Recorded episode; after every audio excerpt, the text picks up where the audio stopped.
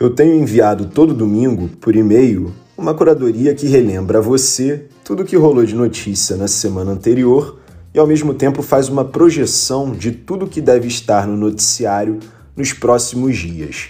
Se você não sabia disso, corre lá no nosso site www.correiosabiá.com.br para poder se inscrever. Mas se você já sabe disso e leu o que eu enviei dessa vez, provavelmente notou que a gente está acertando tudo. É o caso, por exemplo, da PEC, que amplia os benefícios sociais e ainda cria novos auxílios. A proposta foi aprovada em primeiro turno nessa terça-feira, como estava previsto, e os detalhes eu vou te contar a partir de agora.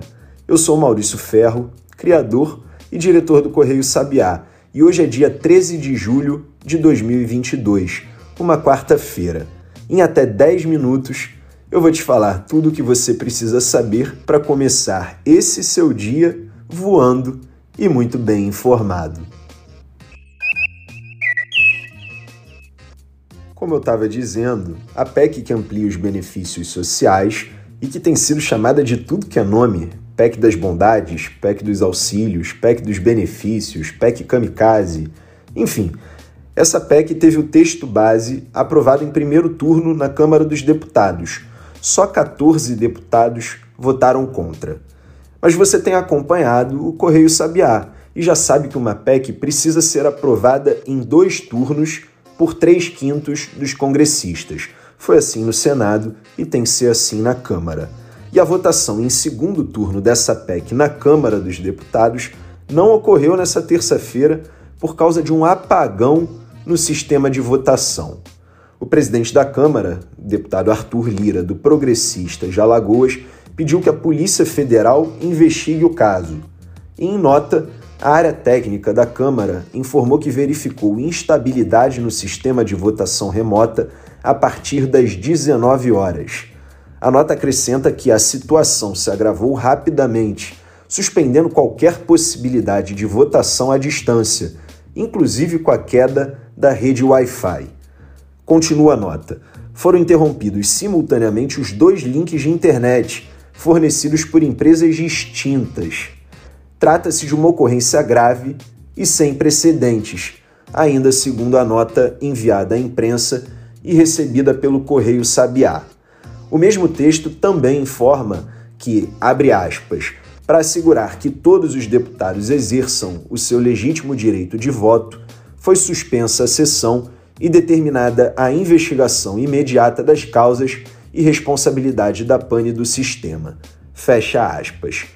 A princípio, há a possibilidade de a sessão ser retomada nessa quarta-feira, mas também há a possibilidade de a oposição pedir o cancelamento da sessão. Por outro lado, o Congresso Nacional concluiu a votação do projeto da LDO, a Lei de Diretrizes Orçamentárias de 2023, uma condição necessária para que os congressistas possam entrar de recesso parlamentar a partir do dia 17, o domingo. O projeto agora vai à sanção presidencial.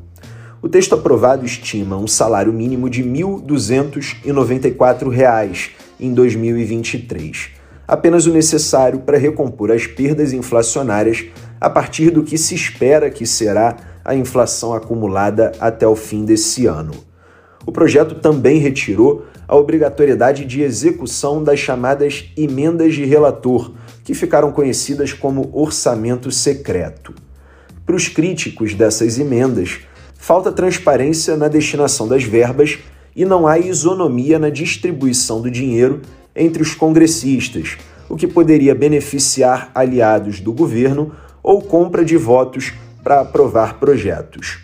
Já os defensores da medida negam que haja falta de transparência e dizem que se trata de um recurso de independência do legislativo para poder levar dinheiro na ponta da linha aos estados e municípios, aplicando esse dinheiro em, re... em redutos, perdão, onde os congressistas acham que é necessário.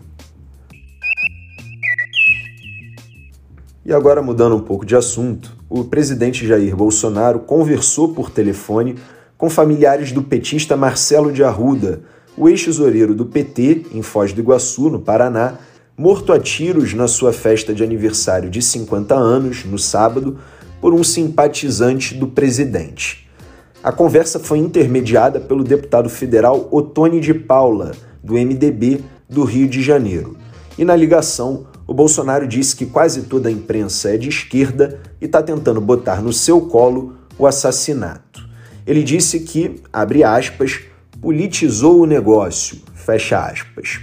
O presidente deve ainda visitar os familiares do petista ou receber uma visita deles, conforme informação dada ao jornal O Globo por um dos irmãos de Marcelo, José Arruda. E de acordo com o deputado Otone de Paula, tanto José quanto outro irmão de Marcelo, chamado Luiz, seriam bolsonaristas. Vamos ouvir o que disse o deputado Otone de Paula.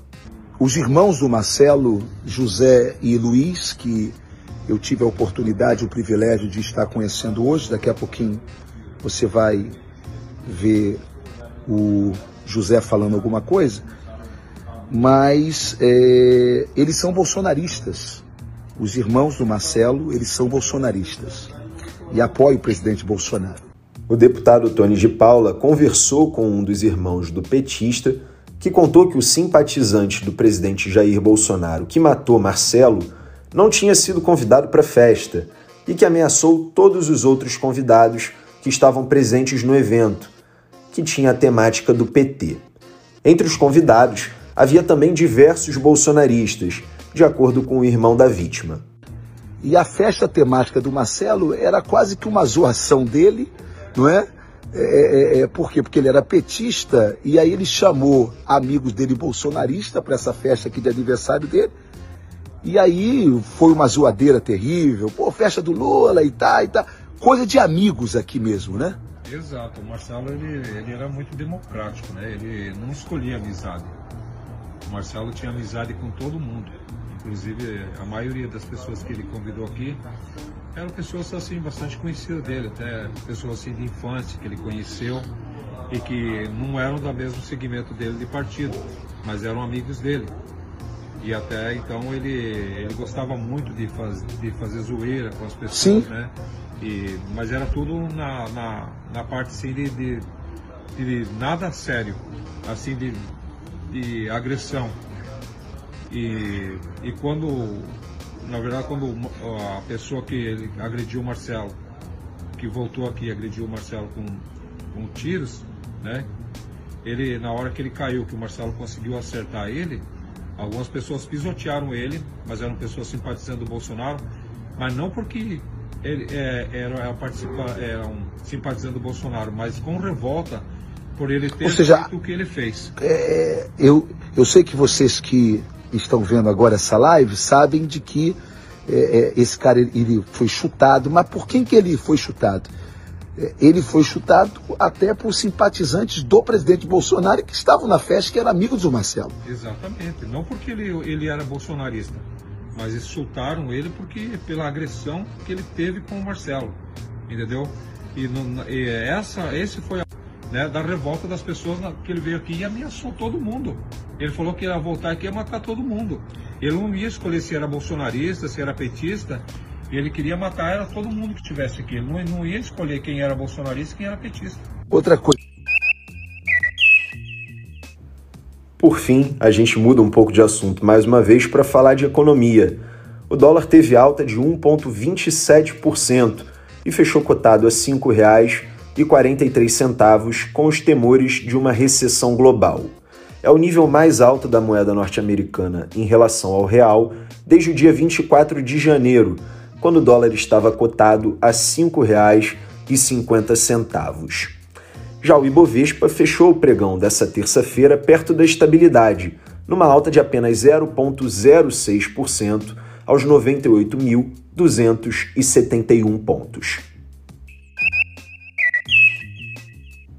Bom, e agora para a gente fechar, uma breve atualização do caso do médico anestesista Giovanni Quintela, que foi pego em flagrante estuprando uma mulher em trabalho de parto.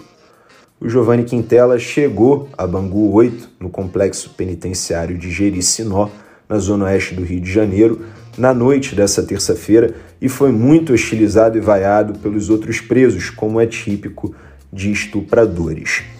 Além disso, ele é investigado por outras cinco ocorrências, pelo menos, semelhantes a essa. E por hoje é só, o Sabiá no Ar fica por aqui, mas eu te lembro sempre de seguir a gente aqui no seu agregador de notícias e também compartilhar o Sabiá nas redes sociais. Aproveita e segue a gente por lá também. É arroba Correio Sabiá. O Sabiá no Ar é publicado de segunda a sexta-feira, sempre por volta das 8 horas da manhã, com o propósito de te deixar muito bem informado para você começar o seu dia voando em até 10 minutos. Quem faz o roteiro e a apresentação sou eu, Maurício Ferro, criador e diretor do Correio Sabiá. Já quem faz a edição do áudio diariamente é a Bia Brito. E como amanhã é quinta-feira, eu espero você. Até lá!